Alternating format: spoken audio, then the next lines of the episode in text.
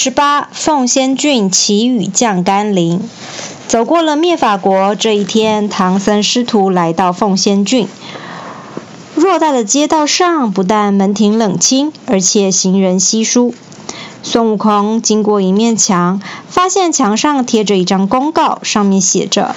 凤仙郡三年未曾降雨，百姓民不聊生。特别征求法师祈雨，倘若能顺利降下甘霖，郡侯必定重重有赏。唐三藏说：“悟空，你就帮忙祈雨，救救可怜的百姓吧。”听到师傅的话，孙悟空胸有成竹地说：“师傅，我老孙上天下地无所不能，区区降一场雨。”对我而言是易如反掌的小事啊！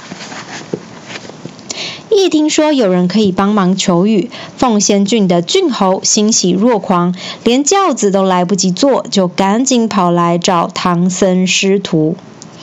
后郡侯一见到唐三藏，立刻跪拜磕头。他说：“听说圣僧高徒能够祈雨，求求各位大发慈悲，救救凤仙郡百姓。”看见郡侯苦民所苦，孙悟空便念了几句咒语，接着往天上一指，东海龙王立刻乘着乌云出现。孙悟空对龙王说：“凤仙郡三年来干旱无雨，遍地寸草不生，百姓也是民不聊生，恳请龙王帮忙降下雨水吧。”龙王面有难色地说：“国有国法，天有天律。”我也不能随意行事。倘若大圣真心想为百姓求雨，还是请你奏请玉帝，让他下一道降雨的圣旨，我就可以降下甘霖。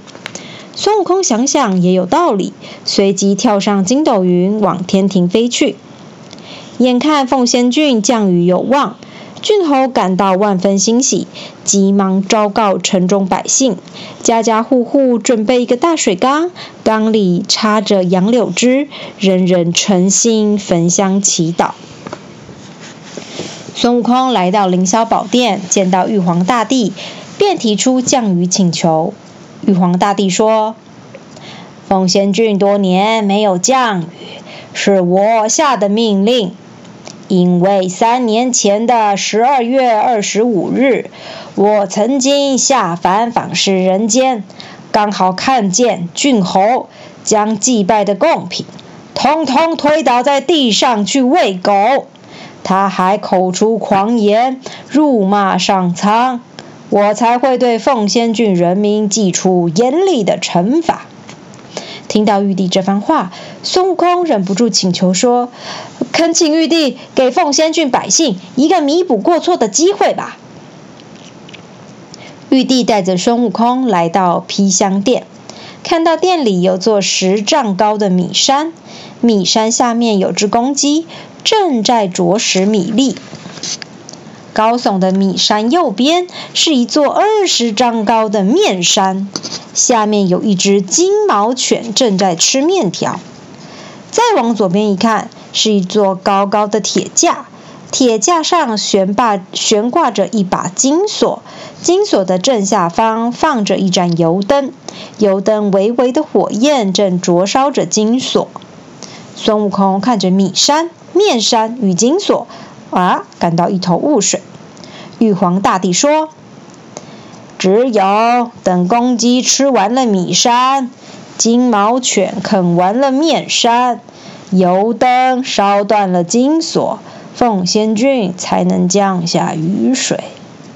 孙悟空一听，大惊失色，心想：要这三个条件通通符合的话，啊，要等到什么时候啊？恐怕凤仙郡百姓全都饿死了吧？玉皇大帝笑着说。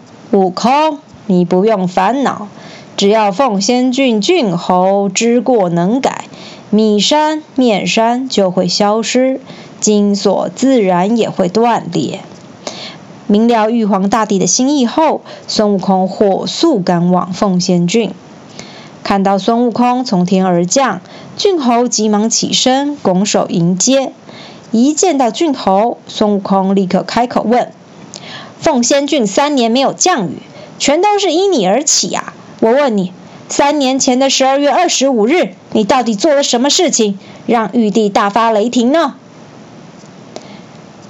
郡侯左思右想，最后才恍然大悟：都怪我不好，当年因为一时气愤，我才会情绪失控，并不是真心要忤逆玉帝呀。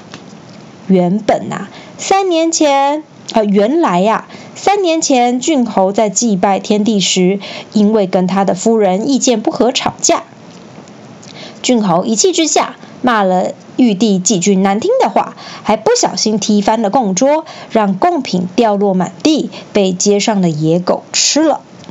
因为郡侯郡侯当年的无心之过，平白无故惹来这场灾祸。奉献郡百姓还因此受到连累，让郡侯心中是既自责又悔恨。孙悟空听了郡侯的诚心忏悔，便说：“平心而论，玉皇大帝未能明察秋毫，也有过失。只是啊，玉帝命令一出，我们也只能乖乖遵循。等到他气消了，奉仙郡才会降雨啊。”孙悟空娓娓道出米山、面山与金锁的事情。只见猪八戒嬉皮笑脸地说：“哎呦，米刷、面刷还不容易解决吗？只要让我老猪的披香殿，就能将这些食物一扫而光。而金锁呢？哎呀，我就用九齿钉耙直接砸断，不就大功告成了？”听到猪八戒的话，孙悟空骂道：“你这个姓朱的，不要在这里胡言乱语！米山、面山跟金锁是玉皇大帝给郡侯的考验，你哦不要插手管事。”郡侯急忙问：“该如何解决？”孙悟空笑着说：“其实很容易处理，只要你诚心悔过，多做善事，就能够消灾解厄。”听完孙悟空的一席话，郡侯便跪下来发誓改过。并请人在凤仙郡设置道场，举办法会，也号召全郡百姓一起烧香念佛，救济贫苦灾民。持续了好几天，凤仙郡百姓的诚意感动了玉皇大帝，披香殿的米山、面山瞬间消失不见，金锁也应声断裂。后来，龙王接到玉帝的旨意，立即前往降雨。